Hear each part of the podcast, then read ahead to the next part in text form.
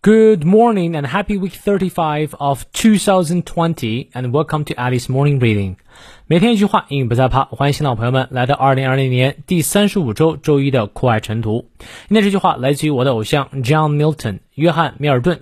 他是英国文学家，他的诗歌创作和政治观点呢，伴随英国革命而发展。著有史诗《失乐园》，阐明神的预见与人类自由意志之间的冲突，以及《论自由》，被视为报刊出版自由理论的经典文献。他说。He who reigns within himself and rules his passions, desires and fears is more than a king. 可以控制自己并驾驭他的热忱、欲望及恐惧的人，比国王更有能耐。你看，你翻译对了吗？我们来逐词看一下这句话的主干部分呢，其实很简单，就是 He is more than a king 啊，这样的人呢，比国王还牛。 那什么样人呢？从 who 开始呢，其实是对 he 的一个修饰，算定语从句。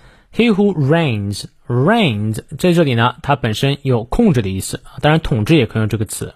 Within himself，内心当中啊，他可以控制住自己。And rules his passion, rule 还有驾驭的意思。And rule his passion，驾驭他的热忱。Desires 欲望，and fears 恐惧，这样的人呢，is more than a king，比国王还牛啊。咱们翻译成的比国王更有能耐，说的真的非常好。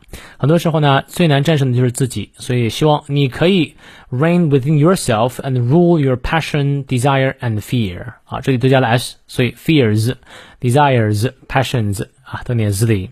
好，我们来看一下其中的发音知识点。He who reigns a 双音的位，He who reigns within 咬舌，within himself and rules his passions。passions 梅花 i 念到位 ，desires i 双音的位，and fears ear 双音的位，is more than a king。than 咬舌，a king king 鼻音念到位。好，从头到尾我们来过三遍，看一下其中的重读啊。He who reigns 重读。动词 reigns 要重读，within himself and rules 重读，his passions passion 重读，desires desire 重读，and fears fears 重读，is more than a king more 在这里重读一下啊，最后 king 重读。好，再来一遍。 He who reigns within himself and rules his passions, desires and fears is more than a king. 再来一遍。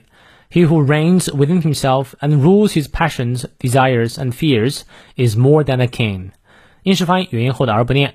he who reigns within himself and rules his passions, desires, and fears is more than a king 啊，fears more 那个 r 都不念，好吗？好，今天早上六点半到七点半的晨读，咱们也不见不散哈。See you later.